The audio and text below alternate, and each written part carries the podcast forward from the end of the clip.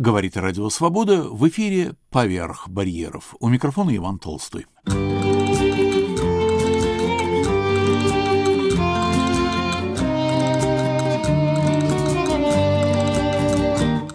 Мученики Испанской Церкви в Мадридском католическом университете апостола Павла прошел семинар, посвященный преследованию церкви в годы так называемой Второй Испанской Республики 1931-1939 годов. На семинаре с участием историков и богословов побывал наш корреспондент Виктор Черецкий. Речь шла о массовых расправах с представителями духовенства в годы республики, особенно в период гражданской войны второй половины 30-х годов. Говорилось и об уничтожении культурного наследия церкви, включая памятники архитектуры, произведения искусства и исторические архивы. Всего от рук левых радикалов, в основном коммунистов и анархистов, погибло порядка 7 тысяч священников и монахов тысячи прихожан были убиты за нежелание отказаться от своих религиозных убеждений. Подверглись разрушению более 20 тысяч храмов. Рассказывает участница семинара, научный сотрудник Университета апостола Павла Мария Мартинес. Вторая Испанская республика была провозглашена 14 апреля 1931 года. Ее появление было воспринято с надеждой миллионами испанцев, в том числе представителями католической общественности. Церковь поначалу приняла положительно свержение монархии короля Альфонса XIII и заявила о верности республиканскому правительству.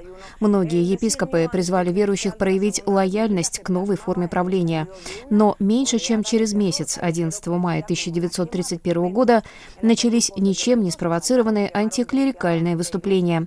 Группы левых радикалов начали жечь храмы и монастыри, и не только. Были сожжены сотни других зданий, принадлежащих церкви. Власти на местах не реагировали на происходящее, выполняя распоряжение республиканского правительства страны. Мануэль Асанья, военный министр, запретил силам правопорядка вмешиваться, якобы для того, чтобы не вызвать еще большее насилие. Он же произнес ставшую знаменитой фразу «Все все монастыри Испании не стоят жизни одного республиканца. Насилие было дополнено изгнанием из страны примаса католической церкви кардинала Педро Сигура.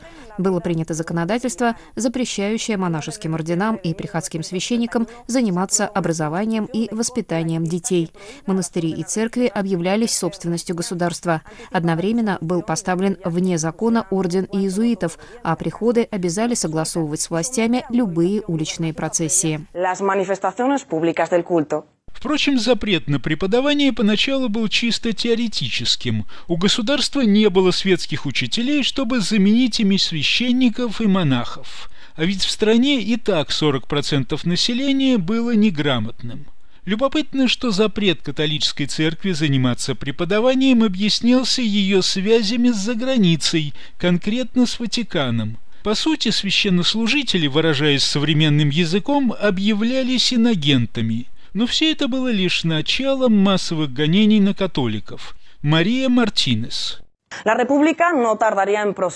Республиканское правительство продолжало принимать антицерковные меры. 24 января 1934 года 3000 иезуитов были изгнаны из Испании. Затем из-под опеки церкви были выведены кладбища, из школьных программ исключен закон Божий и принято постановление о религиозных конфессиях, которое еще больше ограничивало деятельность католической церкви. В октябре 1934 года 35 священников были убиты в провинции Астурия. Там же коммунисты разрушили разрушили 58 церквей.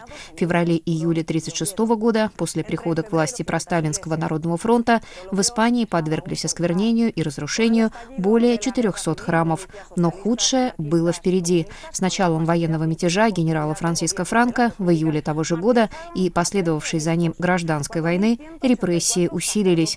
Боевики-социалисты, анархисты и коммунисты с молчаливого одобрения правительства убили 13 епископов, почти 4000 1200 священников и более 2600 монахов и монахинь. Таким образом, речь идет об одном из самых значительных в истории фактов преследования на религиозной почве.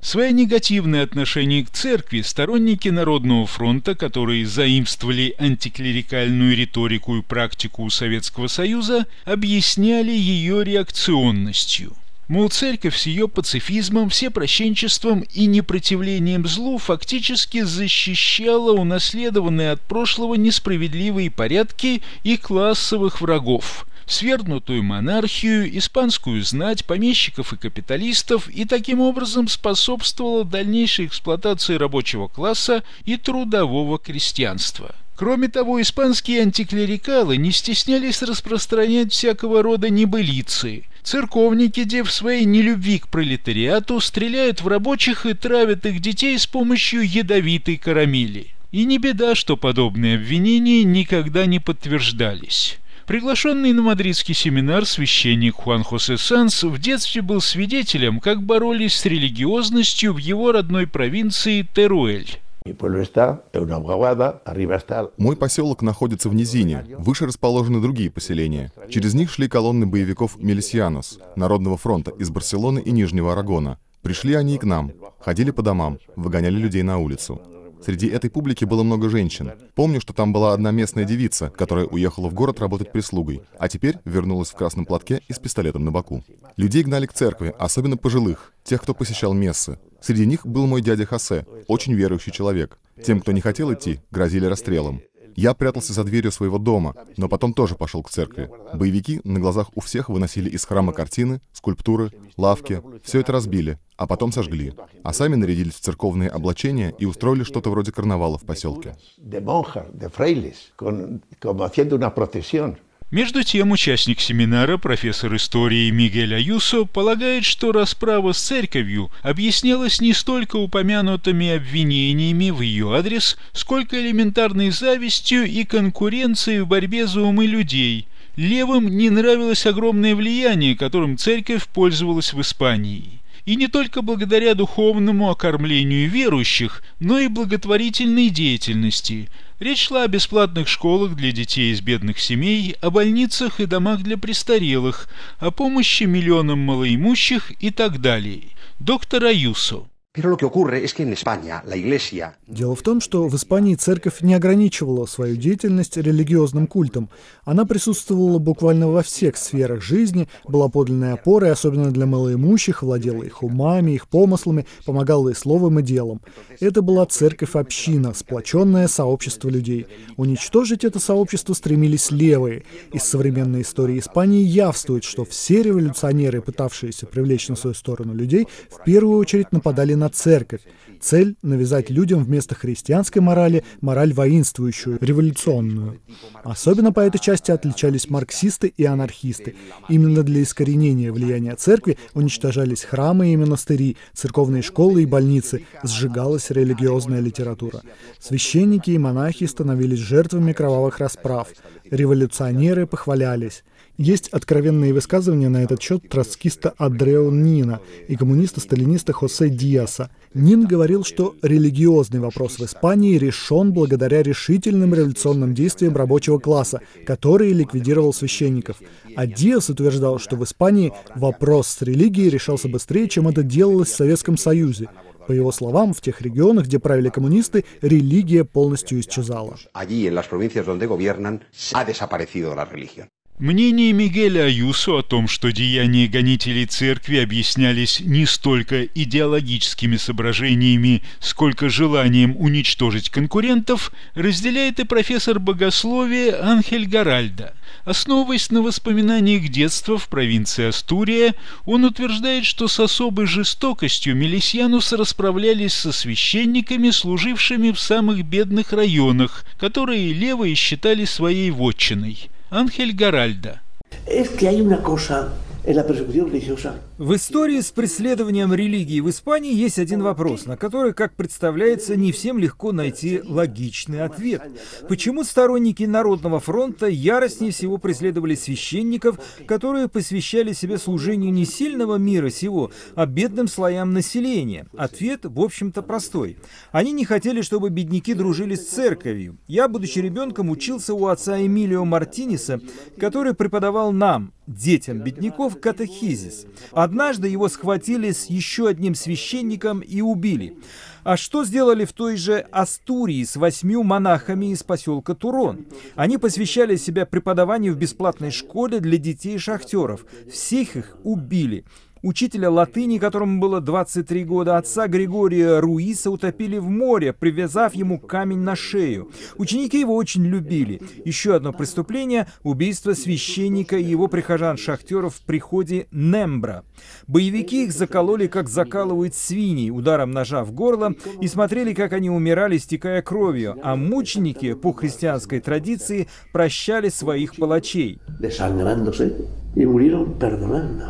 Если до июля 1936 года убийства священников и погромы церквей носили локальный и периодический характер, то после начала 18 июля мятежа и гражданской войны они стали постоянными. К тезису о реакционном характере церкви прибавилось обвинение в том, что она сочувствует мятежникам Франка. Аресты и расстрелы священников производились без каких-либо судебных решений – Перед казнью многих из них пытали для забавы или чтобы узнать, где хранятся церковные ценности.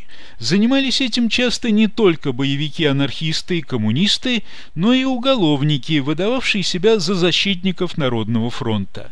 Правительство вооружило без разбора всех подряд. С началом гражданской войны репрессии распространились и на рядовых верующих, рассказывает историк и писатель Сесар Видаль. La única causa para y fusilado acto seguido. Человека могли расстрелять лишь из-за найденного в его доме молитвенника, образка или четок. В этом случае боевики даже не спрашивали людей об их политических взглядах, об отношении к монархии, об участии в заговоре против правительства, принадлежности к сторонникам Франка и так далее. Схваченным часто задавали лишь один вопрос – являлись ли они верующими христианами, и положительный ответ решал судьбу арестованных. Usted es cristiano y evidentemente eso zanjaba la suerte.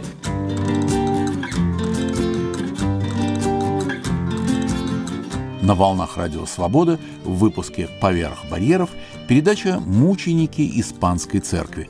Преследование за веру в годы Испанской Республики 1931-39 годов». Передачу подготовил Виктор Черецкий.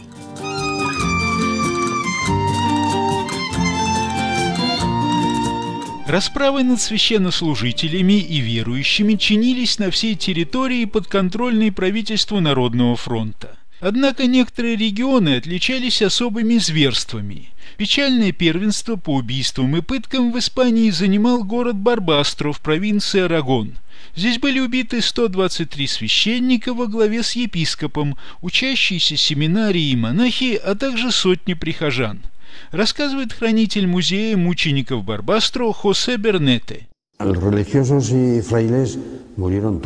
Священники и монахи погибли все. Что касается обычных верующих, то убитых Барбастера насчитывается не менее 800.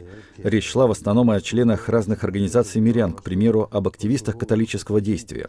Священников расстреливали группами. Сначала уничтожали пожилых, потом преподавателей законного Божьего. Их убивали в первую очередь, чтобы они, как люди наиболее духовно подготовленные, не влияли на молодых священников. На последних боевики оказывали давление, чтобы они публично отказались от веры. Но когда достичь этого не удалось, очередь дошла и до молодых. Все они были уничтожены. Последними казнили двух больных священников, их подняли с больничных коек и тоже расстреляли. Некоторых сельских священников сожгли заживо, других после пыток оставили в полуживыми в горах на съедение волкам. Все эти случаи демонстрируют буквально дьявольскую ненависть к религии. Мученическую смерть Барбастро от рук боевиков-анархистов принял и местный епископ Монсеньор Флорентино Асенсио. Его судьбу разделили и полсотни монахов. В 1997 году епископ был причислен Ватиканом к лику блаженных. Хосе Бернете продолжает. История мученичества этого епископа заставляет содрогнуться. Его зверски пытали, буквально резали на части, чтобы он умирал медленно, истекая кровью. Повезли на смерть епископа 9 августа 1936 года. Всех, кого доставили в тот день на местное кладбище, убили сразу а с ним медлили, продлевая мучения. Умирая, епископ поднял руку, чтобы благословить своих убийц, а они прострелили эту руку. Ну а ранее, 20 июля, анархисты ворвались в местный монастырь колоритинцев под предлогом поиска оружия, которое якобы хранилось в монастыре. Тогда это было расхожей ложью. Монастыри повсеместно обвинялись в хранении оружия для противников Народного фронта. Винтовки, естественно, в монастыре не нашли. Но на этом милисьянос не успокоились. Арестовали всех монахов, заявив, что они будут под арестом, пока не найдется оружие. Над ними постоянно издевались. К примеру, выводили из подвала и держали больше часа у стены, где обычно производились расстрелы. Все это было сплошным адом. Так что монахи восприняли свой расстрел как избавление – они умирали с улыбкой, как подлинные мученики церкви. Трудно переоценить силу духа этих мучеников. Перед смертью они прощали своих убийц, обещали молиться за них в Царстве Небесном, говорили не о ненависти, а о любви к ближнему. Я думаю, что люди обязаны знать о таком поведении во имя веры. Y ese testimonio, pues, es muy la gente. Стойкое поведение испанских священнослужителей получило признание в католической церкви. 11 мучеников за веру причислены к лику святых, 2053 к лику блаженных. Беатификация еще десятков священников должна была состояться в последние годы, но была отложена из-за пандемии. Большую роль в составлении списков для беатификации играет известный деятель испанской церкви епископ Хуан Антонио Мартинес Камино. 20 век мы на полном основании называем веком мучеников церкви. Их сотни тысяч — католиков, православных, протестантов — людей разных конфессий, которые погибли, потому что были христианами. Они отдали свои жизни за веру, подобно мученикам первых веков истории нашей церкви. Разумеется, исторический и культурный контекст, в котором им пришлось жить, иной. Тем не менее, все эти люди — мученики, которые предпочли умереть, но не предать свою веру, верность Богу и церкви. Никогда в Испании не было столько мучеников. Чем это объясняется? У явления есть идеологические корни. Рост атеистических теорий, исключающих наличие Бога, называющих веру средством угнетения или опиумом для народа. Эти теории, взятые на вооружение пришедшими к власти политическими силами, и привели к кровопролитию. Ну а мученики стали любимыми детьми церкви. Мученики — это те наши братья и сестры, которые до конца шли за Христом, приняв крещение кровью. Церковь называет мучениками тех, кто погиб за веру, тех, кто от нее не отказался, остался верным Иисусу и Церкви. Потери культурного наследия церкви в годы репрессий неисчислимы. К примеру, в Мадриде была сожжена библиотека Католического института искусств, где хранилось более 20 тысяч старинных книг, а также архив трудов в области изучения древнейшей письменности. В другой мадридской церкви святого Франциска де Борха сгорело 80 тысяч книг, в том числе рукописных, а также прижизненные издания таких литераторов, как Сервантес, Лопе де Вега, Кеведо и Кальдерон. В сгоревшем кафедральном соборе Сидора Мадридского погибли творения художников XVII века Луки Джордано, Франциско Риси и других известных мастеров. Епископ Хуан Антонио Мартинес Камино – Преследование имело катастрофические последствия для церкви, в частности для ее культурного и исторического достояния. Речь шла об уничтожении архивов, произведений живописи и архитектуры, погибли храмы, их внутреннее убранство, ценнейшая церковная утварь, сработанная средневековыми мастерами, картины великих художников, древнейшие архивы. Все это невосполнимые утраты, цену которых трудно подсчитать. Любопытно, что в правительстве Народного фронта был человек, который пытался остановить расправу. Министр юстиции Мануэль Дейрухо, представлявший баскую националистическую партию, составил меморандум о гонениях на церковь и призвал прекратить произвол. В документе признавалось, что в Испании запрещалась служба, уничтожались алтари и изображения святых, а также церковная утварь. Говорилось о поджогах церковных зданий, представлявших историческую архитектурную ценность, напоминалось о колоколах, канделябрах и других предметах, изъятых и переплавленных для использования в оборонной промышленности. В меморандуме отмечалось, что в уцелевших храмах, предварительно разграбленных, размещались склады, гаражи, конюшни и казармы, а священнослужители повсеместно подвергались аресту и расстрелу без какой-либо судебной процедуры. Населению запрещалось иметь предметы культа и книги религиозного содержания. Полиции было предписано конфисковывать подобные предметы и арестовывать их владельцев. Как и ожидалось, меморандум был отвергнут правительством Народного фронта, а его автор был вынужден уйти в отставку. Между тем расправа с верующими не осталась незамеченной за пределами Испании и стала одной из причин, почему демократические государства отвернулись от Народного фронта, перестали ему оказывать помощь в борьбе с восставшими военными. рассказывает историк Сесар Видаль.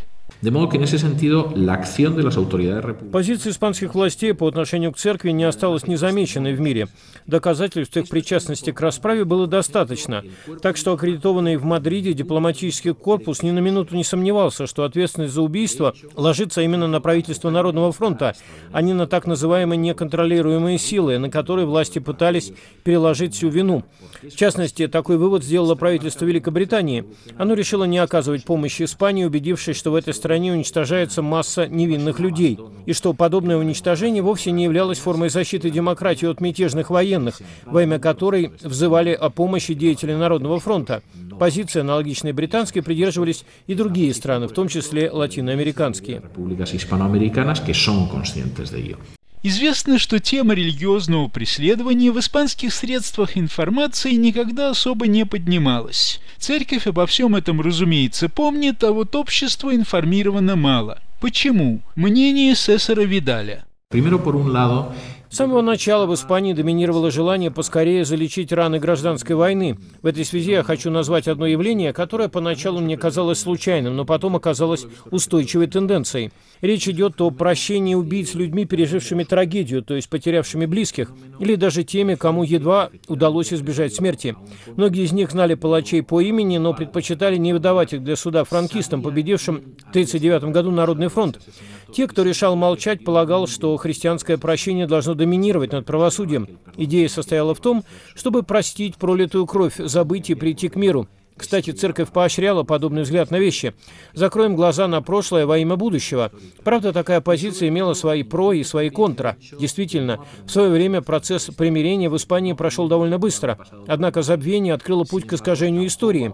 Те, кто считают себя в наши дни преемниками Народного фронта, называя его демократическим и прогрессивным, вообще отрицают расправу над верующими. В этой связи я полагаю, что позиция, занятая в свое время церковью по забвению трагедии, хотя и была по-человечески объяснима, с политической точки зрения оказалась ошибочной. Я считаю, что следует подробно информировать общественность о гонениях на церковь в 30-е годы и продолжать исследование всех аспектов этой истории. Добавлю, что участники семинара в Мадриде выразили сожаление в связи с попытками искажения истории. В частности, они напомнили, что в последние десятилетия в муниципалитетах, где правят левые силы, снимаются памятные таблички с фамилиями местных священников, ставших жертвами репрессий. Ученые призвали противостоять забвению исторической памяти и способствовать объективному освещению событий прошлого, в частности в учебниках для средней и высшей школы.